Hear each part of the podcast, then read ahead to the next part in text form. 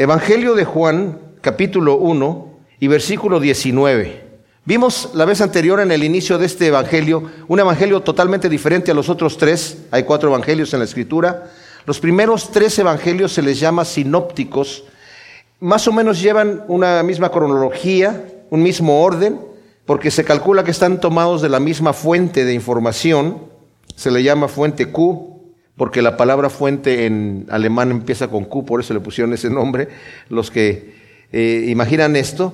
De cualquier manera, el Evangelio de Juan es el último que se escribe. Juan lo escribe en su vejez.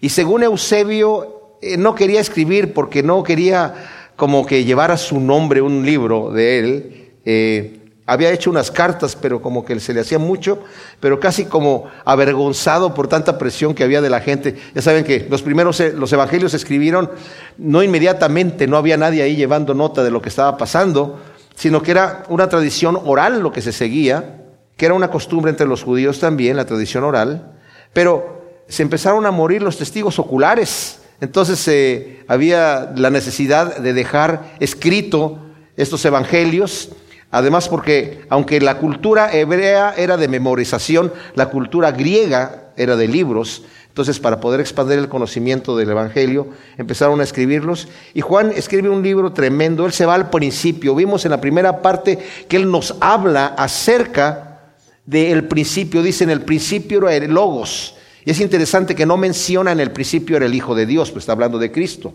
Utiliza una palabra que tanto para judíos como para griegos ellos ya sabían que el principio de todas las cosas era, para los judíos, el logos, la palabra de Dios significaba eso.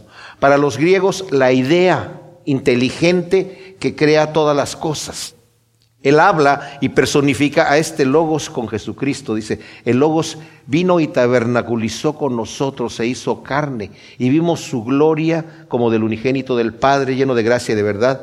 Y este Dios que es invisible se hizo visible, este Dios que es intangible se hizo tangible. De manera que Juan en su primera carta dice, nosotros lo escudriñamos, lo vimos. Lo olimos, estuvimos realmente escudriñando a ver si era quien él decía que era y era auténtico.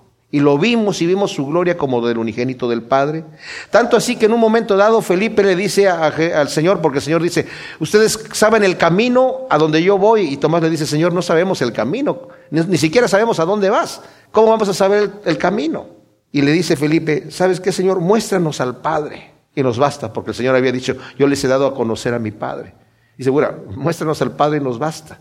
Dice, ¿que no me has visto a mí? ¿No he estado contigo tanto tiempo, Felipe? El que me ha visto a mí, ha visto al Padre. Ahora, es un solo Dios, como vimos la vez pasada. Es un Dios y para nuestra mente tan finita o humana no lo podemos entender. No son tres dioses, Dios Padre, Dios Hijo, Dios Espíritu Santo. No es un Dios con tres máscaras. Son tres personas en un solo Dios y eso no lo podemos entender nosotros. Nos dice Juan que Él habitó y estaba junto al Padre todo el tiempo. No es un ser creado como dicen los mormones o los testigos de Jehová. Es eterno desde el principio. De hecho dice, en, el, en un principio ya era el verbo. Nosotros no podemos entender la eternidad hacia atrás. Nuestra mente no nos da. Para adelante sí la entendemos. Pero decir que Dios siempre ha existido, ¿cómo podemos entender eso? No lo podemos entender. Porque vivimos en el tiempo y en el espacio nosotros necesitamos un principio para todas las cosas. Pero Dios no tiene principio ni tiene fin. Bueno, Juan entonces está mostrándonos de alguna manera a través de testigos que Jesús es Dios. Y es el Hijo de Dios que viene, no solamente viene a nacer para mostrarnos cómo es Dios, para mostrarnos sus caminos, sino el propósito por el que Él viene a nacer es porque viene a pagar por nuestros pecados. Cristo viene a morir en nuestro lugar porque nosotros hemos fallado. Todo esto estaba dentro del plan perfecto de Dios. No es que Cristo vino a morir porque de repente pecó a Adán y, de, ah, ¿qué vamos a hacer? Mira, ¿cómo arreglamos el problema? Solamente el problema se paga con la muerte. ¿Por qué? Porque la paga del pecado es muerte, porque así lo estableció Dios. Dentro de la justicia de Dios, aunque Él es absoluto, soberano, no le tiene que dar cuenta a nadie como es santo, soberano y justo, dentro de su santidad el pecado no puede existir y la paga del pecado es muerte y tiene que terminarse. Pero como nosotros somos pecadores, ya estaba todo esto dentro del plan perfecto de Dios y es muy complejo explicarlo. Cuanto más conocemos de Dios, más lo entendemos, pero es es un plan perfecto, un plan hermoso, en donde desde antes de la fundación del mundo ya estaba todo planeado que Cristo iba a venir a morir por nosotros. De manera que la muerte de Cristo en la cruz no viene a ser una causa de tristeza y de, y, de dolor en nuestro corazón, aunque sí la vemos con reverencia, que nos ha llamado tanto que haya padecido por nosotros de esta manera. No obstante, la muerte de Cristo en la cruz, mis amados, es un momento de victoria que ya estaba planeado desde el principio. Es una demostración de amor, como lo vamos a ver más adelante en el capítulo 3. De tal manera amó Dios al mundo que envió a su Hijo unigénito para que todo aquel que en Él cree no se pierda, mas tenga vida eterna. Creemos en el Señor y tenemos vida eterna. Aceptamos su sacrificio y tenemos vida eterna. A veces nos imaginamos un Dios, porque así nos lo presentan a veces en la religión, un Dios que está tomando solamente nota. Ah, mira lo que hiciste, voy a tomar nota, ya vas a ver. Sí toma nota de todo lo que hacemos, pero no nos está viendo con un ceño fruncido para matarnos y para aplastarnos. Ojo, porque la paga del pecado es la muerte. Si yo no me arreglo cuentas con el Señor, voy a tener que enfrentarme a un juez. Pero dice la escritura, de tal manera amó Dios al mundo que todo aquel que en él cree no se pierde, más tiene vida eterna. Porque no envió el Padre a su Hijo al mundo para condenar al mundo. Esa no fue la función por la cual vino el Señor a decir, mira, tú estás mal y tú estás mal, sino para que el mundo sea salvo por él. Entonces nosotros podemos llegar al Señor arrepentidos de nuestra vida torpe que llevamos, porque cuando no lo conocemos a Él vivimos como nos da la gana, sin ninguna guía. Nuestra guía es nuestra propia conciencia y nuestro razonamiento que son limitados y están están contaminados completamente. Cuando seguimos al Señor, cuando abrimos nuestra mente y escuchamos lo que Él tiene que decirnos, nos parece extraño lo primero que nos dice el Señor, porque no lo podemos entender, porque nuestra mente está al revés. Y dice la Escritura que las cosas de Dios para el hombre natural son locura. Pero una vez que hemos sido transformados por medio de la renovación de nuestra mente, por nuevo de un medio de un nuevo nacimiento, que todo eso nos lo explica aquí Juan, tenemos, como dice el apóstol Pablo, la mente de Cristo y podemos entender las cosas que Dios nos está diciendo y entendemos por qué es más bienaventurado dar que recibir y entendemos por qué debemos estar orando por nuestros enemigos y entendemos lo hermoso que es poner la otra mejilla en vez de verlo todo raro. ¿Qué, enseñanzas tan extrañas nos está diciendo aquí este Señor? Pero al, al contrario, Vemos que Dios es un Dios de amor y de misericordia. Entonces, Juan está dándonos estos testimonios y nos está llevando al primero al, testimonio de, de él mismo. Nos ha estado hablando acerca de Moisés y nos va a seguir hablando más de Moisés, pero ahora ha hablado un poco de Juan el Bautista. Juan nunca se menciona a sí mismo con nombre, nada más dice el discípulo. Entonces cuando habla de un discípulo que es sin nombre, se está refiriendo a él. Lo mismo hace Marcos en un lugar en donde eh, menciona a un joven que estaba allí. Eh, está hablando de él, pero no, no, no dice su nombre. Entonces aquí nos está hablando y nos va a hablar acerca del testimonio de Juan el Bautista. Ya nos habló un poco en el capítulo 6 del versículo 1. Hace un paréntesis cuando está hablando de la luz de Cristo Jesús. Y está hablando de que Él es la luz que viene al mundo y, las tinieblas eh, no prevalecieron contra esta luz. Dice en el versículo 5, luego en el versículo 9 dice, la luz verdadera que alumbra a todo hombre al venir al mundo. O sea, se está refiriendo, pero hay un paréntesis que está, que es versículo 6 al versículo 8, donde dice, hubo un hombre enviado de Dios de nombre Juan. Este vino como testigo para que diera testimonio de la luz, a fin de que todos creyeran por él.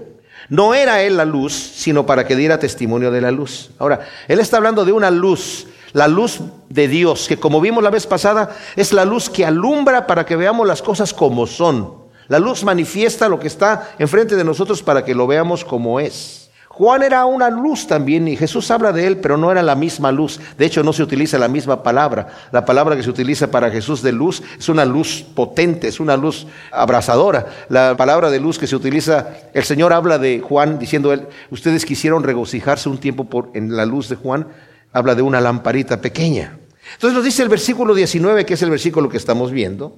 Este es el testimonio de Juan cuando los judíos le enviaron desde Jerusalén unos sacerdotes y levitas para que le preguntaran, ¿tú quién eres? Y confesó, no negó, sino confesó, yo no soy el Mesías. Y le preguntaron, ¿qué pues? ¿Eres tú Elías? Y dice, no lo soy. ¿Eres tú el profeta? Y respondió, no. Entonces le dijeron, ¿quién eres? Para que demos respuesta a los que nos enviaron. ¿Qué dices acerca de ti mismo? Y dijo, yo soy la voz de uno que clama en el desierto. Allanad el camino del Señor, como dijo el profeta Isaías. y los enviados eran de los fariseos. Y le preguntaron y le dijeron, ¿por qué pues bautizas si no eres el Mesías, ni Elías, ni el profeta? Y Juan le respondió diciendo, yo bautizo con agua, pero hay uno que ha tomado sitio entre vosotros que vosotros no conocéis. Y el que viene después de mí, de quien no soy digno de desatar la correa de su sandalia. Estas cosas sucedieron en Betania, al otro lado del Jordán, donde Juan estaba bautizando. Ahora, el testimonio de Juan. Juan era un hombre rarísimo. Era un hombre que vestía piel de camello, traía un cinto de cuero, y esto es especial porque normalmente los judíos traían un cinto de algún tipo de tela en, sus túnicas, ¿verdad? Y comía miel y langostas, langostas como chapulines, saltamontes, ¿verdad? Y vivía en el desierto. El desierto, no, no nos imaginemos un desierto de dunas y de arena, sino más bien un lugar desértico en donde no vive gente, vivía afuera, como un, hombre extraño, aunque era de la familia de los sacerdotes, pudiendo ser un sacerdote en el templo, tenía esta vida extraña. Ahora, hay un, un periodo de tiempo ya, desde que Malaquías, el último profeta, donde ya no ha habido palabra de Dios. Siempre Dios hablaba por medio de profetas. Y hubo lo que se conoce con el periodo de 400 años de silencio. Y de repente viene Juan predicando y viene Juan con esta palabra. Entonces la gente tenía un hambre acerca de los profetas e inmediatamente lo reconocen como profeta. Y por eso esta situación, como vemos en otros evangelios, él empieza a mover a las masas. No, no hace pancartas, ni pone pósters, ni hace anuncios diciendo para hacer una gran campaña de evangelismo, sino que se sale al desierto y la gente va allá por el mensaje que tiene. Y está bautizando gente. Esto es algo que no era común en aquel entonces. Solamente se bautizaba una persona que de repente se iba a añadir, un prosélito que llegaba a la fe judía, lo podían bautizar. O se hacían algún tipo de lavamientos para perdón de pecados. Pero el hecho de bautizar era una cosa extraña que si acaso los que bautizaban pues, serían de la tribu de Leví, la gente que, que estaba trabajando en el templo de los sacerdotes harían este tipo de bautismos. Y aunque Juan es de la familia de los sacerdotes, no está ejerciendo en sí como sacerdote, entonces es lógico que le vienen a preguntar, oye, ¿qué estás haciendo? ¿Quién eres tú? ¿Por qué estás haciendo esto? ¿Quién eres tú? Dice que vienen una, de, una comitiva de sacerdotes y levitas, o sea, la gente que estaba, los dirigentes que estaban para ver qué estaba sucediendo con las cosas de Dios. Y él confesó y no negó y dijo, yo no soy el Mesías. Si creen que soy el Mesías, porque había una expectativa del Mesías en este entonces, no soy el Mesías. Y le preguntaron, ¿qué pues eres tú Elías? Y él dice, no soy. Ahora, ¿Por qué preguntan si es Elías? Porque sabían, según la profecía, que tenía que venir Elías primero antes de que llegara el Mesías. Y pues Elías también se vestía como él andaba vestido, con, un, con piel y con un cinto de cuero. Entonces decía, este ya trae el uniforme de Elías. ¿Y quién eres? Eres Elías. Ahora, eh, en Malaquías dice, en el capítulo 3, versículo 1, Malaquías es el último de los profetas, y estas son las, las, últimas profecías. Dice, he aquí yo envío mi mensajero, el cual preparará el camino delante de mí y vendrá súbitamente a su casa el Señor a quien vosotros buscáis. O sea, este hombre va a preparar el camino para el Mesías, después va a venir al Señor, a que ustedes están esperando. Y los dos últimos versículos de, Malaquías, o sea, lo último que el Señor habla antes de estos 400 años de silencio, dice, he aquí yo os envío al profeta Elías antes que venga el día de Jehová grande y terrible pero a él están preguntando, ¿eres tú Elías?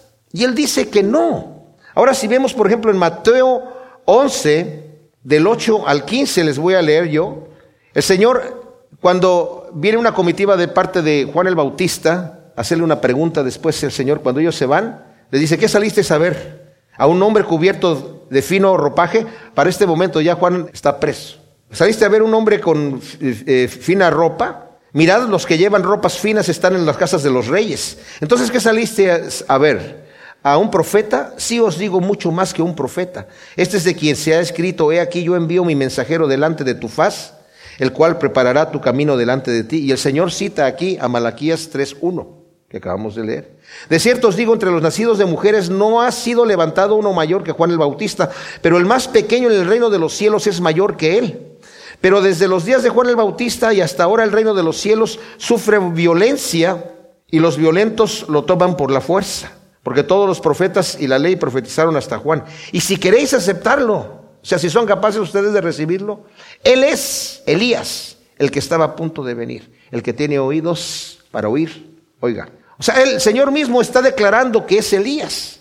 En el 17 de Mateo, 17.10, dice, los discípulos le preguntaron diciendo, ¿por qué pues dicen los escribas que Elías debe venir primero? Porque el Señor estaba diciendo que él, bueno, ya, ya sabían que él era el Mesías. Y respondió y dijo, a la verdad Elías viene y restaurará todas las cosas. O sea, Elías va a venir todavía y va a restaurar todas las cosas. Elías, Elías.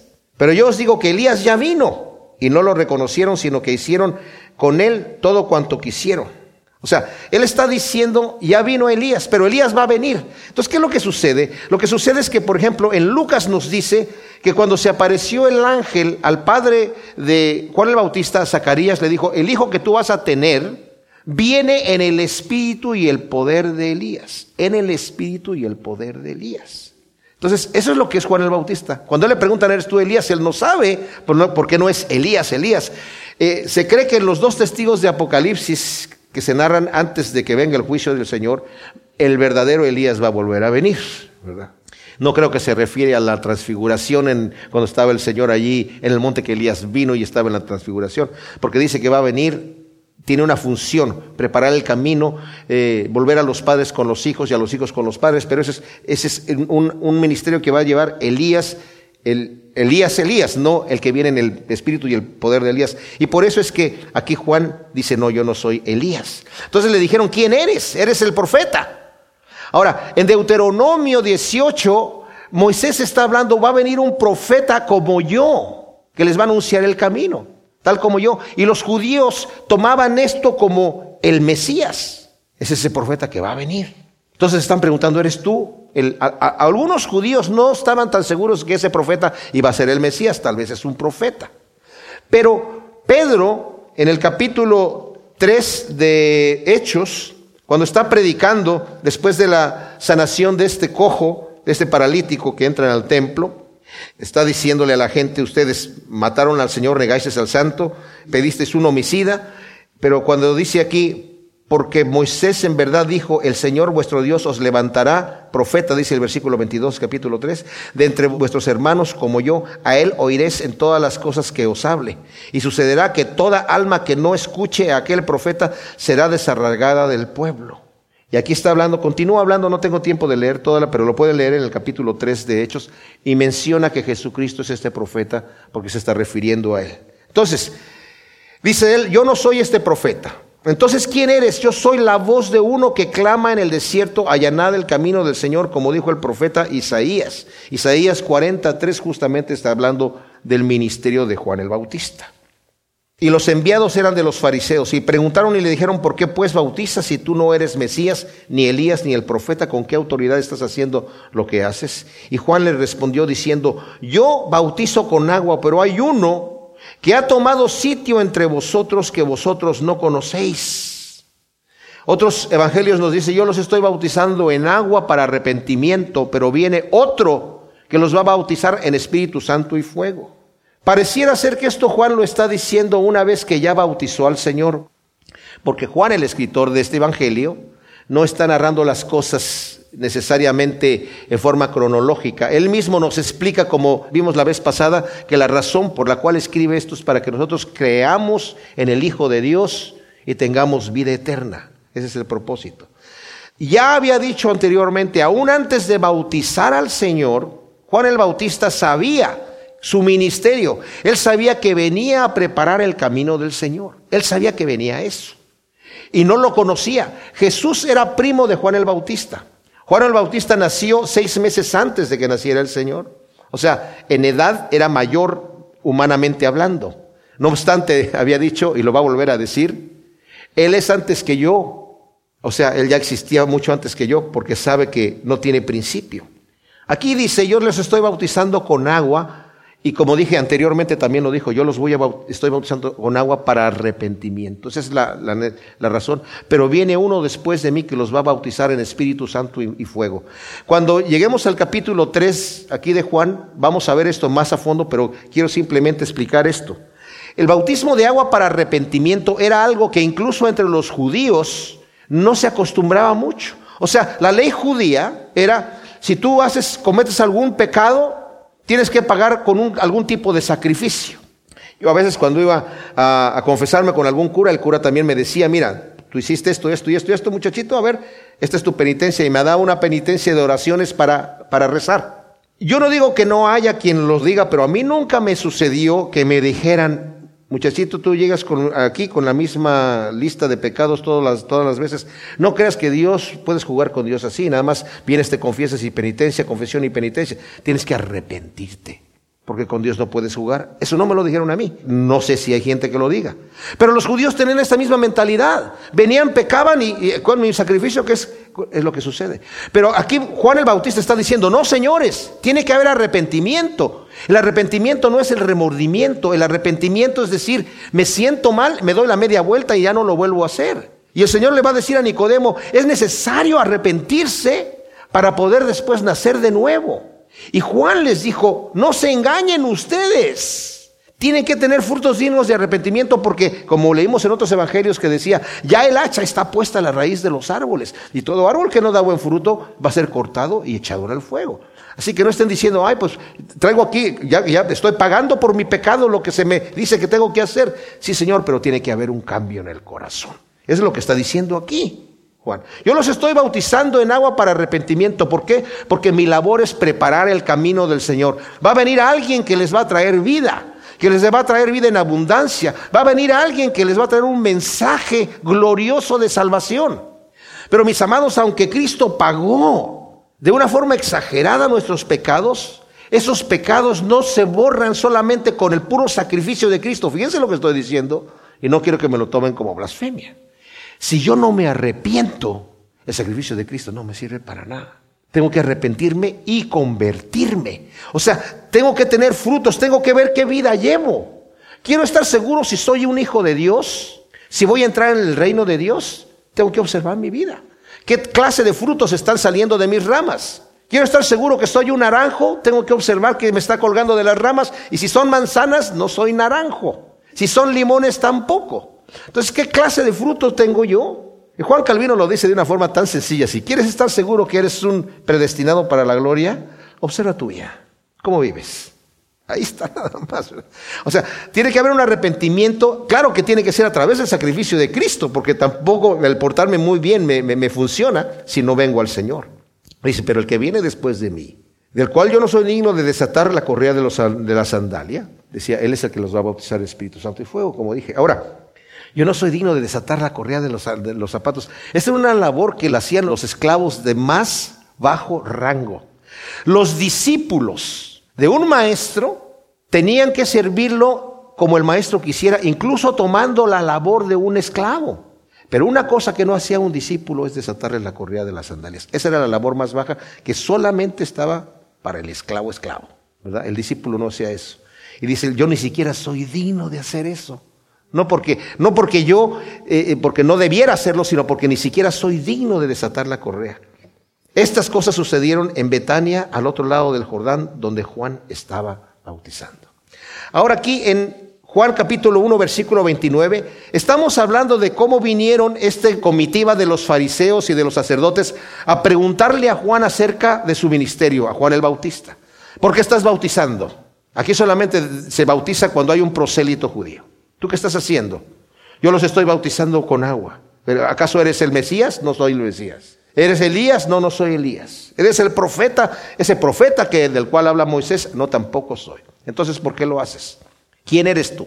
Yo soy la voz que clama en el desierto, preparen el camino del Señor. En aquel entonces, cuando un rey iba a visitar un lugar, una aldea, mandaba mensajeros delante de él precursores que llegaban ahí a preparar el lugar, a arreglar el camino, a quitar los hoyos, a llenar todo bien, que estuviese parejito, pintar las casas, hacer el lugar agradable para que cuando el rey pase no tenga ninguna incomodidad, sino todo lo vea bien y esté contento. Y vaya a lo que va, pueda funcionar a lo que funciona. Bueno, aquí no se trata tanto de que Cristo iba a venir y quería todo un lugar muy preparado para que no se vaya a tropezar su pie con alguna piedrecita por ahí, porque sabemos que vino a nacer en un pesebre. ¿A qué se refiere esto de preparar el camino? Preparar el camino de nuestro corazón. Tenemos que arrepentirnos para llegar delante del Señor. Y el mensaje de Juan fue un mensaje tan especial que vamos a ver aquí que los discípulos de Juan, Juan les dice, cuando ve al Señor, este es el Cordero de Dios que quita el pecado del mundo, váyanse con él, señores. Y los discípulos, ¿de veras sí? Sí, es necesario que yo mengüe y que él crezca.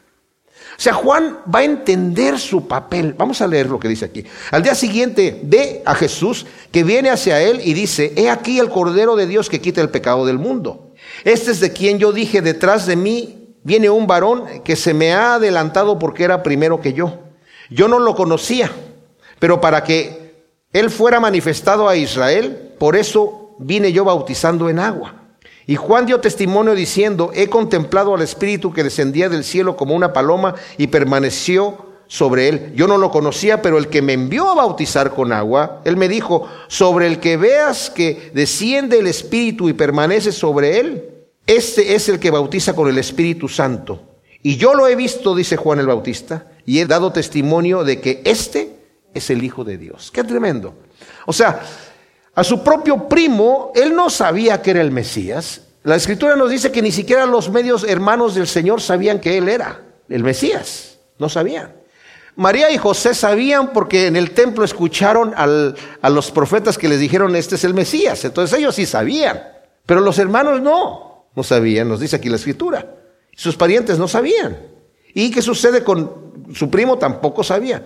Dice, yo no sabía que él era, no lo conocía. Pero el que me envió a mí a hacer lo que estoy haciendo, me dijo, sobre quien veas que el Espíritu viene, el Espíritu Santo viene en forma de paloma, porque va a venir en forma de paloma, y se posa sobre él, ese es el que es. Entonces, cuando lo está bautizando, nos dicen los otros evangelios que desciende corporalmente en forma de paloma, no sabemos exactamente si era una paloma o parecía una paloma, no sabemos, o fue una visión que le pasó a Juan. El asunto es que él entiende que él es. Entonces, dice, Versículo 29, cuando lo ve, y eso es al día siguiente, o sea, obviamente ya el Señor había sido bautizado y había pasado los 40 días en el desierto cuando fue y fue tentado ahí. Y cuando regresa, le dice, he aquí el Cordero de Dios que quita el pecado del mundo, le dice a la gente. Este es de quien yo dije, detrás de mí viene un varón que se me ha adelantado porque era primero que yo. O sea, él fue antes que se me ha adelantado, no quiere decir otra cosa más que él su obra la ha estado haciendo desde antes. No empecé yo y él continúa, sino su obra él la tiene ya desde antes, porque era primero que yo. Y como también Pablo y Pedro dicen, esto fue algo que ya estaba determinado por Dios desde la eternidad. Pero en el tiempo y en el espacio el Señor vino en un momento a cumplir todo aquello que ya estaba predeterminado para que sucediera. Y dice, yo no lo conocía, pero para que Él fuera manifestado a Israel, por eso vine yo bautizando en agua. O sea, vine yo primero preparando el camino para que Él llegara a ser manifestado a Israel. Y era necesario, fíjense, la labor más importante que yo veo de Juan aquí, en cuanto a preparar el camino para el Señor, aparte de preparar el corazón de la gente para recibir el mensaje de Cristo, es anunciarlo, es anunciarlo. Porque ahí el Señor no llegó diciendo, eh, señores, déjenme decirles quién soy yo. Yo soy el Hijo de Dios, el Mesías. Él nunca dice eso. Solamente lo dice una vez, al final, cuando Caifás, el sumo sacerdote, una vez que ya lo tiene ahí para juzgarlo, antes de declararlo digno de muerte, le dice, eres tú el Hijo de, te conjuro en el nombre del Dios viviente que me digas tú si eres tú el Hijo de Dios, el Mesías. Y le dijo, sí, Señor, yo soy. Ah, ha blasfemado.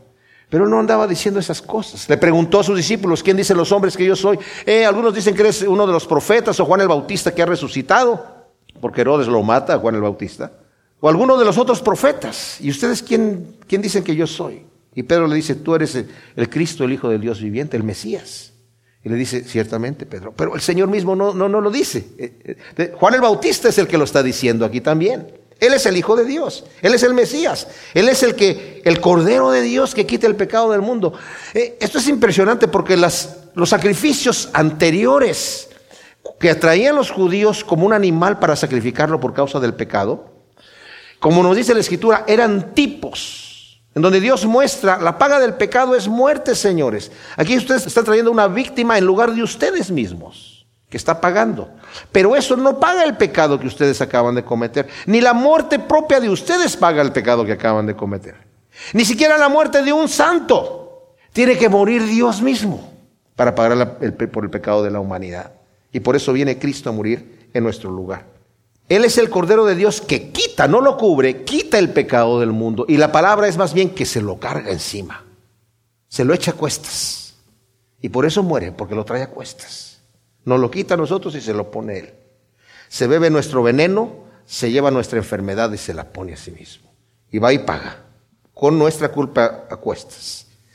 Y dice aquí, entonces, es el Cordero de Dios que quita el pecado del mundo. También tenían un sacrificio en donde sacrificaron un cordero por el pecado del pueblo en la mañana y otro en la tarde. Eso era diario, para que el pueblo recordara que venía un cordero a quitar el pecado del mundo. Y nos dice Hebreos, después de que Cristo muere no hay necesidad de hacer ningún sacrificio más, porque ya está pagado el precio. El precio ya está pagado, no se necesita más. Se necesita fe, arrepentimiento y conversión. Entonces, el versículo 35 nos dice, al día siguiente de nuevo estaba Juan con dos de sus discípulos. Y viendo a Jesús que pasaba, dice, he ahí el Cordero de Dios. O sea, ya estaba predicando, ya lo había predicado, y ahora ve que pasa por ahí Jesús. Otra vez.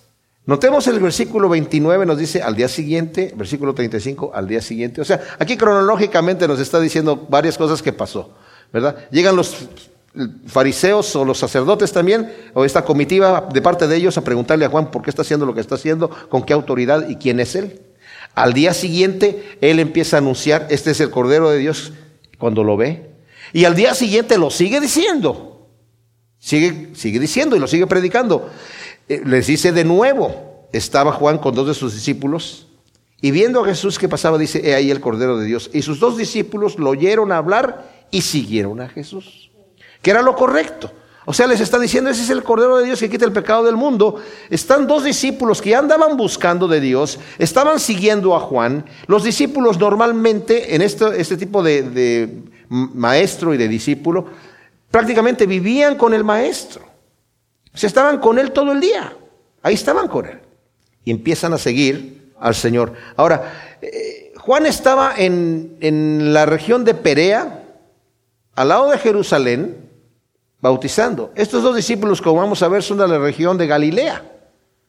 Y todos los discípulos del Señor, los apóstoles, eran de la región de Galilea, con excepción de Judas que era de la región de Queriot, por eso se le decían Judas Iscariote, es, era de Judea él.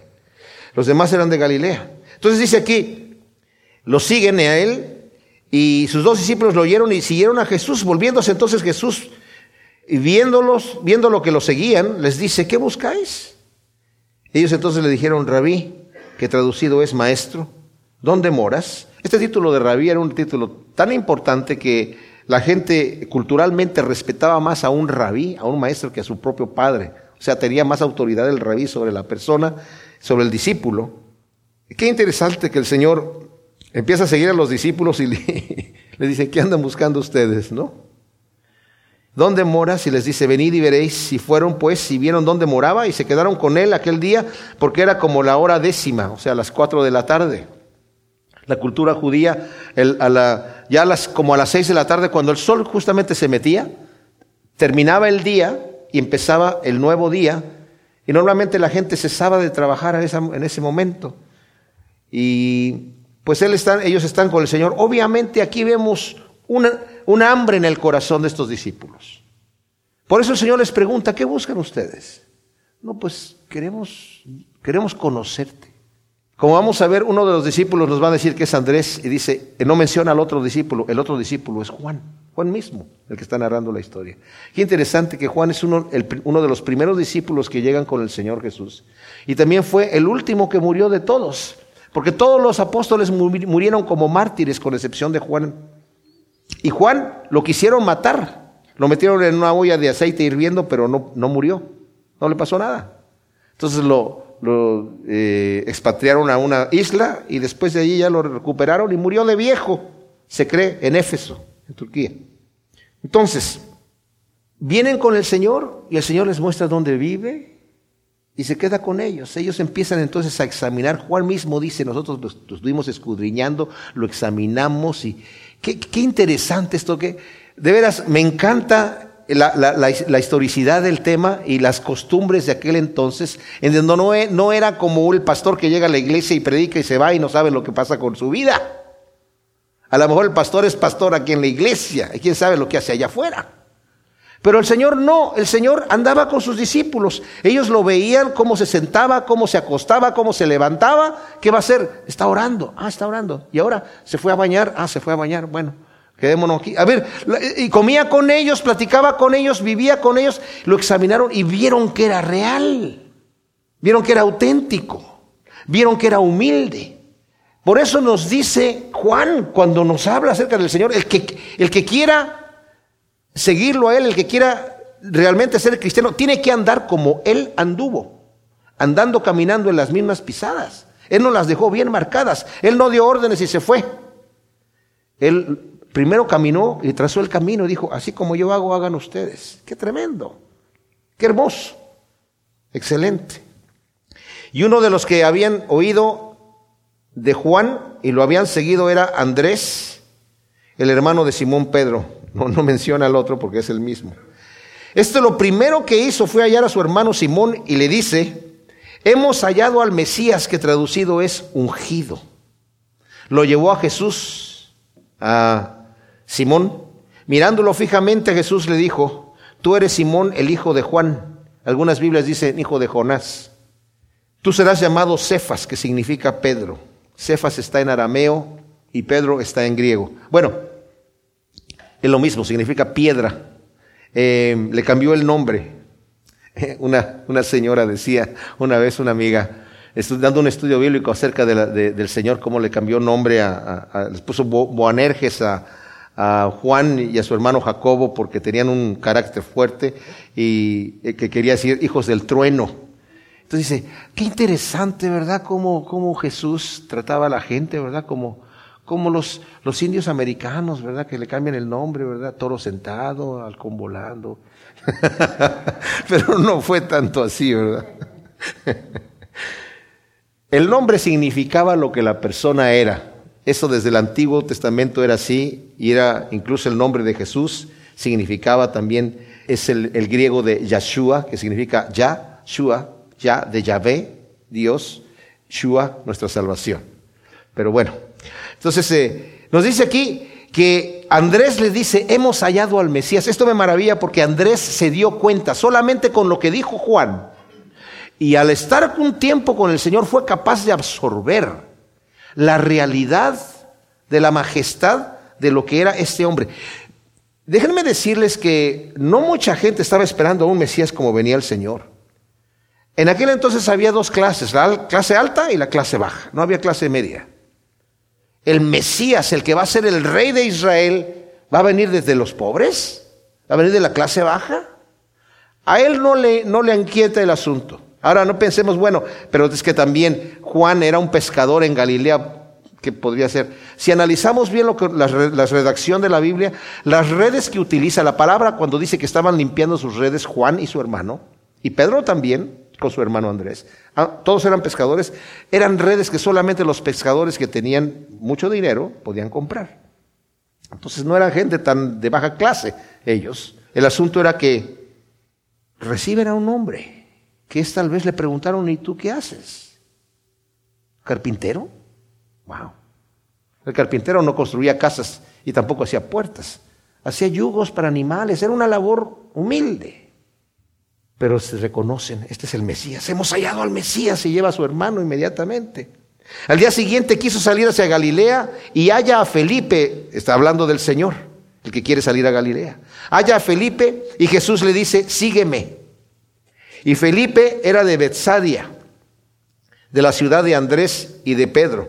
O sea, está encontrando gente de Galilea, el Señor ahí, para hablarles y dicen que era de Betsadia, que está al norte, está en Galilea, en el norte del lago, junto al río Jordán, en la parte noreste del, del, del lago de Galilea. Y Felipe halla a Natanael y le dice, hemos hallado a aquel de quien escribió Moisés en la ley y en los profetas, a Jesús, hijo de José. el de Nazaret. Ahora esto que le está diciendo a Natanael, Natanael se conoce en los otros tres evangelios como Bartolomé. Bartolomé, la palabra bar es hijo de Ptolomeo, hijo de Ptolomeo. Muchas veces a la gente en vez de decirle su nombre nada más le decían, era el hijo de fulano de tal.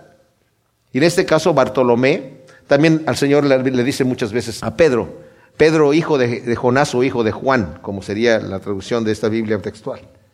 Entonces, Natanael, en las otras versiones que vemos en Mateo, Marcos y Lucas, es eh, Bartolomé. Le dice Felipe, hemos hallado de quien escribió Moisés en la ley y los profetas. Ciertamente, desde Moisés escribió. Cuando el Señor se aparece a estos dos que iban camino a Emaús una vez que resucitó, dice que les mostró a través de la ley y los profetas, empezando desde Moisés, quiere decir desde el Génesis hasta el final. ¿Cómo es que en todos los libros se habla de Jesús? En todos los libros. Y aquí dice, hemos hallado a este hombre. También por el pequeño contacto que tuvo con el Señor, inmediatamente su fe ya está al máximo en este momento. Ya está convencido de que este es de quien escribió Moisés y los profetas. O sea, en Génesis a la serpiente el Señor le dice, cuando la maldice, tu simiente va a herir a la simiente de la mujer pero él te va a aplastar la cabeza cuando tú hieres su calcañar. Y desde allí, Abraham también le dijo, en tu simiente, o sea, el que viene de ti, van a ser benditas todas las naciones. Los profetas, todos los profetas nos hablan. Todas las escrituras. Entonces dice ahí, este es el hombre, este es el Mesías, el de Nazaret. Pero Nazaret tenía muy mala reputación. En Galilea, en Galilea vivía lo peor de, de los judíos. Era tan mala y tan mala reputación tenían los, los judíos de Galilea que le llamaban Galilea de los gentiles. Y Nazaret era todavía más despreciado dentro de todos esos lugares. Entonces le dice, el profeta que viene de Nazaret. Se queda Natanael, ¿cómo? ¿De Nazaret? Natanael le dijo, ¿de Nazaret puede salir algo bueno? Y Felipe le dice, ven y ve. Qué tremendo, eso es bueno. O sea, ¿no me crees? Ven y ve, escudriña, prueba. Hay gente que no conoce a Dios porque no lo quiere ver. Pero lo mejor es decir, ¿sabes qué? ¿Quieres saber? Ven y ve. Entérate, encuéntralo. El Señor ya prometió, el que llama se le abra. Al que pide se le da y el que busca encuentra. Si yo no encuentro es porque no busco propiamente. Entonces dice, ven y ve. ¿No crees? Ok, tal vez de Nazaret tiene mala reputación, pero tú ven y ve. Jesús ve a Natanael que viene y dice acerca de él, he aquí un verdadero israelita en quien no hay engaño. O sea, Natanael viene a verlo y el Señor lo ve apenas de, lejos y le dice, he aquí un verdadero israelita en, quien no hay engaño. ¿Se imaginan ustedes que a uno le digan una cosa así? ¿Verdad? He aquí un hombre que no tiene engaño. Natanael con toda humildad le dice, ¿de dónde me conoces? Yo, creo que fui, sí fue con humildad. Yo no creo que se estaba levantando el cuello. Ay, el que no tiene engaño. Oh, ¿de dónde me conoces? Es aquí un hombre que paga sus impuestos y habla siempre verdad y nunca se pasa un alto. Wow, ¿de dónde me conoces? Que todo lo hace con rectitud. Jesús le dijo, antes que te llamara Felipe, cuando estabas debajo de la higuera, te vi. Respondió Natanael y le dijo, Tú eres rabí, el Hijo de Dios, tú eres el Rey de Israel. Imagínense la espontaneidad de la fe de este hombre. O sea, ahí vemos cuando una persona está dispuesta, que está sin tabús mentales, sin tabús espirituales, en su mente, sin, sin, sin protegerse mucho en el sentido de decir, si yo se me muestra la evidencia que esta es la verdad, esa, esa no la voy a recibir. Como cuando di esa, esa conferencia de evolución versus creación, esos astrofísicos que dicen lo que hay en el espacio, la armonía que hay entre la energía luminosa y la energía oscura, el, balance de los planetas y de, y de, las constelaciones demuestra que hay un ser inteligente, todopoderoso, que por razones propias ha hecho lo que ha hecho. Pero este mismo astrofísico dijo, pero como yo ya me propuse en mi mente que Dios no existe, niego la evidencia, la cierro. Entonces, hay gente que es así. Pero en este caso Natanael no es así. Él sí tenía un problema. Su problema era Nazaret. De Nazaret, un momentito. Más adelante muchos judíos tuvieron este problema. Cuando dijeron, pero este es el Cristo. Sí, pero él es de Nazaret, es de Galilea. La escritura dice que tiene que venir de Belén, de donde era David. Ellos no saben, nadie sabía que el Señor, había nacido en Belén y tuvo que salir de allí pronto porque Herodes iba a matar al, rey de los judíos. Cuando le llegaron a decir los, sabios que vinieron del oriente, venimos a ver al rey de los judíos, pues Herodes estaba total, ya había matado, mató a varios de sus hijos y mató a, a una de sus esposas por, estar en problemas de que me van a querer quitar mi, puestecito aquí de rey de los judíos. Tenía el título de rey, se lo dio César, de los judíos. Yo soy el rey de los judíos. Dicen que acaban de ver al rey de los judíos. Y Herodes dijo, pues díganme dónde está para yo también ir a verlo y adorarlo. Pero él lo quería matar. Entonces un ángel se aparece a José y le dice, sal de aquí porque Herodes va a buscar al niño para matarlo. Y se fue a Egipto. Y cuando regresó de Egipto, ya no regresó a Belén, tenía temor aunque ya no estaba Herodes, estaba uno de sus hijos que era peor que él, entonces dijo, no, mejor yo, eh, el ángel le dijo, vete, vete a Nazaret. Y se fue a Nazaret y la gente pensaba que él había nacido ahí. Pero no fue así.